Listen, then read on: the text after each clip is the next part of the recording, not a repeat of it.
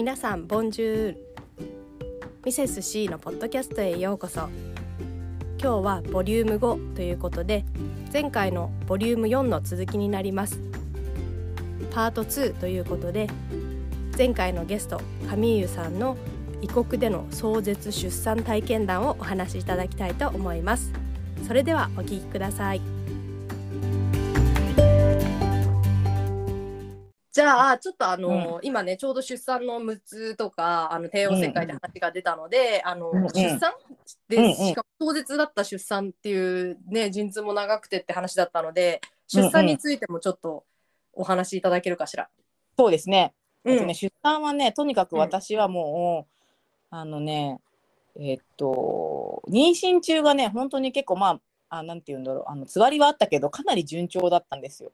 で、うんうん。順調に体も超えまして、うん。あの本当にね、順調だったんだけど、やっぱり順調すぎて最後に何かあったっていう感じなんだけど、うんうんあの予定日が過ぎても、まあ、まだちょっと陣痛来てなくてで予定日がね、うん2日ぐらい過ぎたぐらいあいやごめん予定日ぐらいかな？からぐらいからちょっと、まあ、陣あ予定日過ぎたぐらいから陣痛来てうん。でえっと陣痛が来るんだけどあのなかなか時間が3分からなんか全然縮まらなくて、うん。で病院もう本当でも痛痛かったから病院に行くんだけど陣痛の間隔がさあの縮まらないからちょっと帰ってくださいって言われて、まあ、病院。病院もねやっぱ忙しいからそんなうん。ずっと誰かをキープしておくことはできないからうん。返されて、まあ、ちっちゃい病院だったし、返されてっていうのを、まあ、3日ぐらいなんかの繰り返したんですね。でもえーそう体力的にももうちょっと限界でうん、そうで夜は全然寝られないし寝れないしね。そう。で、限界で、でもっていう時になっ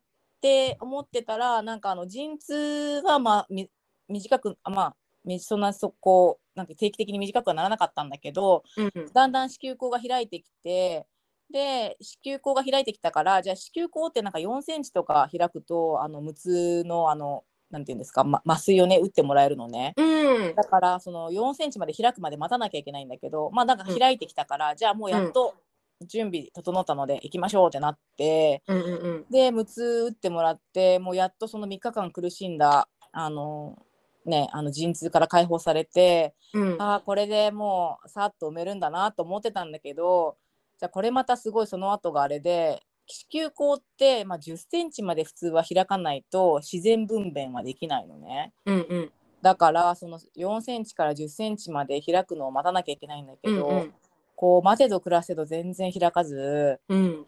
んでえっと4センチででまあ10センチ理想は10センチなんだけど、まあ、8センチでも、まあ、とにかくいけるとうん。あそうなんだ。的にいけるらしいんだけどでももう本当私の場合はそのそのもうその打ってからその麻酔を打ってから病院病室でもう13時間待ったんだけど。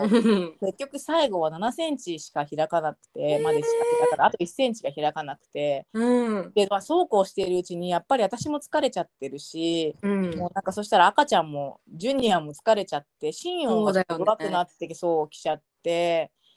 でその日はね満月だったからねなんかもういろんなね赤ちゃんがねななぜか生まれちゃっててねもうすごい、うん。病院もパニックな感じで。うんうん。でも私はまあじゃあでもまあじゃあもう西洋切開にしましょうってなったので、まあうん。結局順番が一番最後になって、うん。まあなんか帝王切開してでまあ自分の中でも13時間待ったのに帝王切開かよみたいな感じだったんだけどでもまあね、無事に生まれてくれれば何でもいいからと思ってその時はもう疲れてたし、うん。よーしじゃあもう帝王切開でもうパッパッパッと済ましちゃうぞぐらいの気持ちだったんだけど、うんでもなんかあのであの西洋切開もまあ無事うまくいってでもなんかあの赤ちゃんのね泣き声聞こえなかったの最初。うん。で普通さあの帝王切開って意識はあるからあの、うん。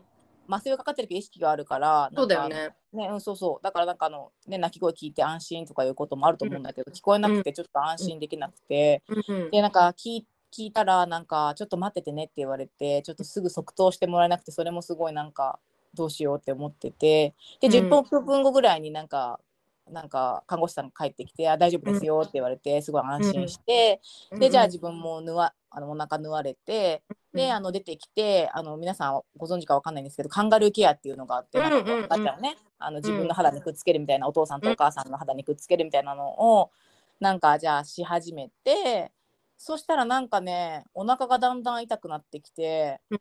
なんか麻酔かかってるはずなのにおかしいなみたいなこれはちょっと尋常じゃない痛さだなみたいな感じで、でなんか看護師さんに言ったら「ああそれはねなんか産んだ後に起こるまた陣痛よ」みたいな感じで。後陣痛みたいな、ね。後陣痛みたいなね、うんうんそう。まあそういう知識もあったからあまあそうかみたいな感じで思ってたんだけどでも尋常じゃない痛さで、うん。であのーしばらくしたらなんかもうあのー私なんかもう一人子供を産んだんじゃないかって思うぐらいのものを産んでしまったのね。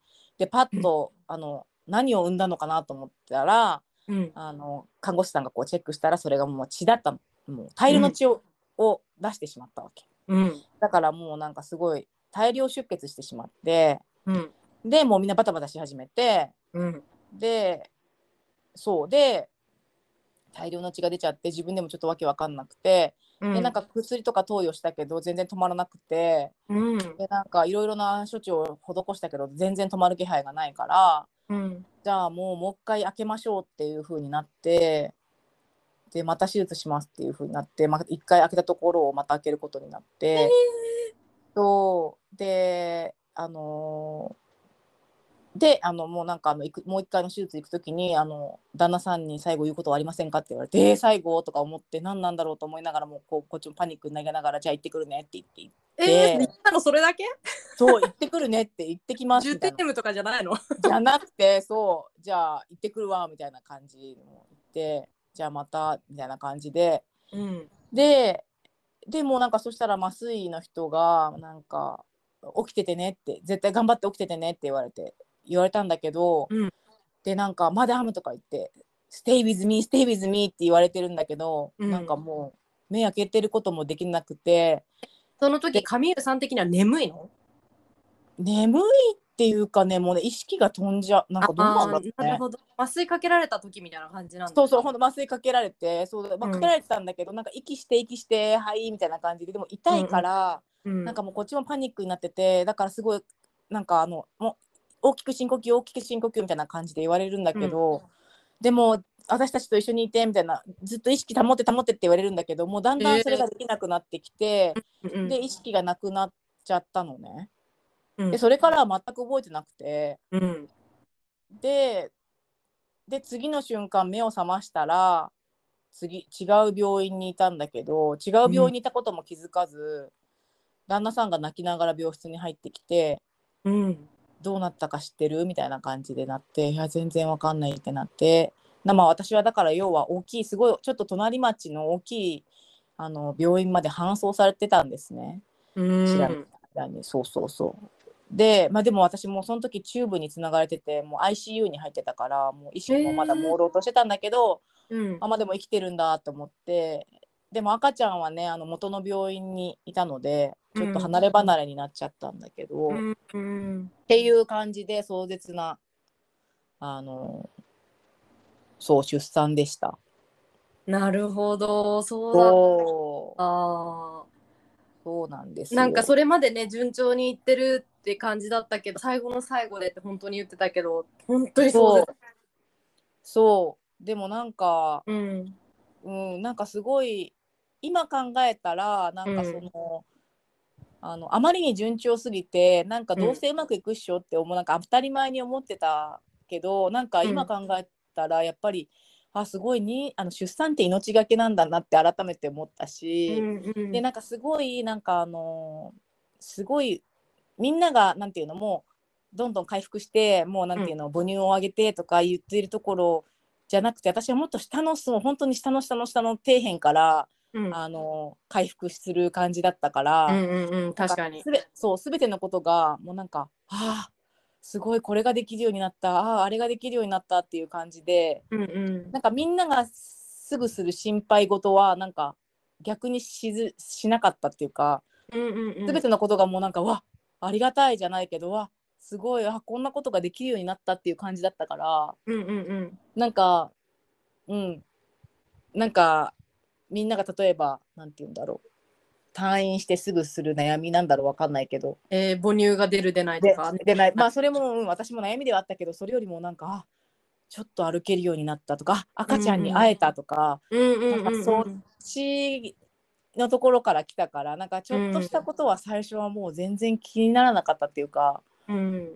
うん、だからなんかすごいボトムのボトムから来たっていう感じで、うんうんなるほどね。そんな感じの出産でした。そっかそっか。じゃああのそういう壮絶な出産を経て最初に、あのうん。カミーユジュニアを抱いた時の感想。あまあでもねあの手術手術っていうかあの半救急搬送する前に一回ねカンガルーケアはしてるけどうん、その意識なくなって目覚めた後にあのカミーユジュニアを抱いた時の気持ちはどうだった？でもねすごいやっぱ嬉しかった、嬉しかった。でも私あんまり母親に向いてないってじなんとなく自分で最初から思っなんか思ってたけど。うん。そう。でだからなんか本当にあの子供生まれてなんか可愛いって思えるかなとかすごい不安だったけど、あのね、カンガルーケアした時はねなんかねいきなりねなんか知らない物体がいきなり目の前になんかこう現れて「えこんな顔なの? 」みたいな「へえ」みたいな。ちょっとなんかちょっと借り物を抱いてるみたいな感じだったけど。まあ、今もねちょっと借り物感は拭えないんだけど なんていうの？なんかあやっぱりああなんかあやっと会えたっていう気持ちがちょっと芽生えてあうん。なんとなく自分で安心した？あこういう気持ちが芽生えてよかったじゃないけど、うんうんうんなんかそんな気持ちだった。うんなるほど。そっかそっうん。っていう感じかな。だからかなるほど。みんないろいろそれぞれエピソードがあると思うけど、それぞれエピソードね出産にはきっとあるそう。そっかそっか。でもなんかきっとこれからねなんかもう私も含めてこれからなんか妊娠出産を経験する人たちってた多分いっぱいいると思うけど、なんか今の話聞いて本当にあの神生さんもおっしゃってたけどこう奇跡に出産って本当に奇跡普通に生まれることって奇跡なんだなっていうのがよくわかるなって思ってなんかそういううんうんそうそう。うん。奇跡だしあとどんなお母さんもすごいもう命がけってことが、なんかうんいくらみんななんかもうすごい1時間で生まれましたすらとか言ってるけど、うんうんでもやっぱり命がけなんだかんだうんって思う。そう。だからすごいみんななんだかんだよくやってるなって思うしうんうん。どんな出産でもね、うん。だからなんかもうほんと奇跡だしだからなんかもうそれだけですごいと思う。思った。なるほど。しなんかあとなんかあのさふ私みたいになんかこう、自分っていいお母さんになれるかなとかまあ私今まだ3ヶ月しかやってないペイペイだから何とも言えないけど、なんかあのーでもなんだかんだ可愛いって思えると思うからそんなに心配しなくてうん大丈夫っうんうん。て言いたいかな。うんうん。うんうんうんうん。なるほど。多分すごいねあの大きな力になると思うこれからお母さんになる人に。うん、うん。そうそあそっか。う。うん、でやっぱりそれだけのダメージが女性の体にはね出産するとあるってことを考えるとちょっと最初の話に戻るけど1ヶ月の。育児休暇は。助かってる。いやマジで助かる。だって本当に だって本当に歩けないし、うん赤ちゃんも抱っこできないしう、んうん、なんか自分の食べ物でさえ用意できないから。うんでフランスってあの一般的には3日でね退院させられるのね。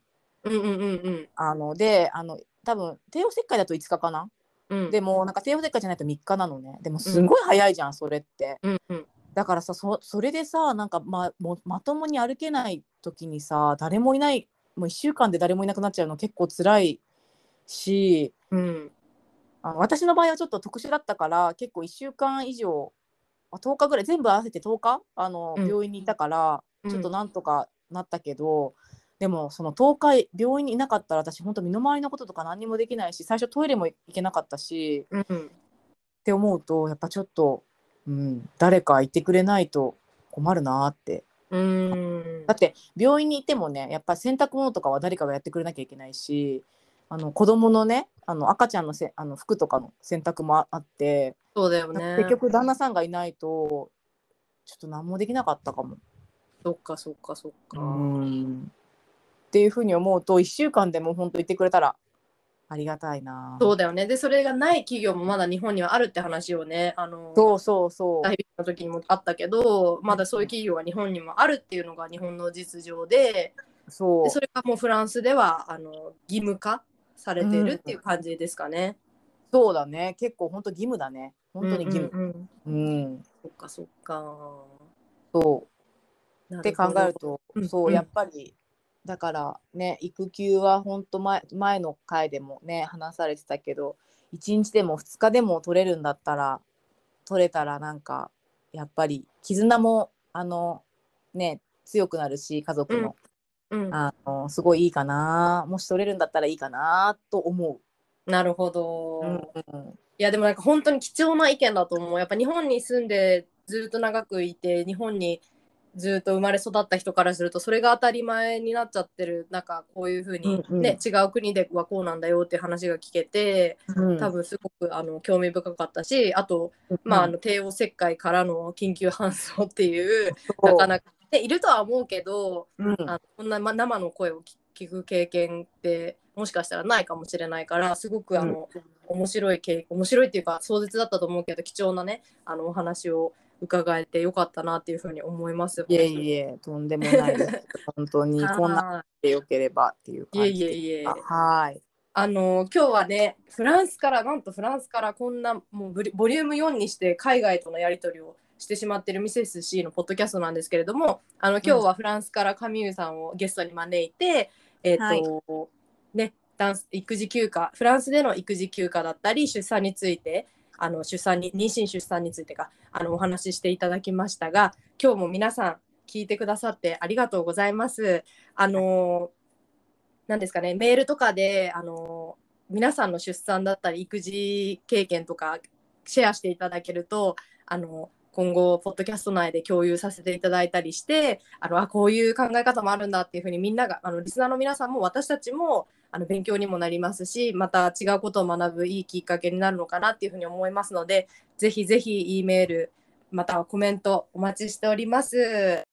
はいということでわざわざフランスからカミューさん本当にどうもありがとうございました。とんでもないです。ありがとうございまはい、えちした、なみにあのそちらフランスオフランスは何時でございますか？おフランスはですね今まあ今3時ですね。昼の3時でございます。なるほどそうですか、はい。ありがとうございます。こんな時差のある中そしてあの3ヶ月のあのジュニアを抱えながらの出演本当にありがとうございました。とんでもないです。ありがとうございます。はい。では皆さんはいあの今週もいい1週間をお過ごしくだえあのボンジュールじゃなくてさようならは何て言うんですかフランス語で？えオーバーって言うんですけどオーバオーバー オオルおなんていうの？R が入るんですけどオーバーオルバーオルバーオーバーオーバーって言うんですけどなるほど、ありがとうございます。はいじゃあ今日はあのフラフレンチ風にあの オーバーで締めたいと思いますね。本当に。ははいい。お願いします聞いてくれてありがとうございました。どうぞ良い一週間をお過ごしください。Olva! Olva!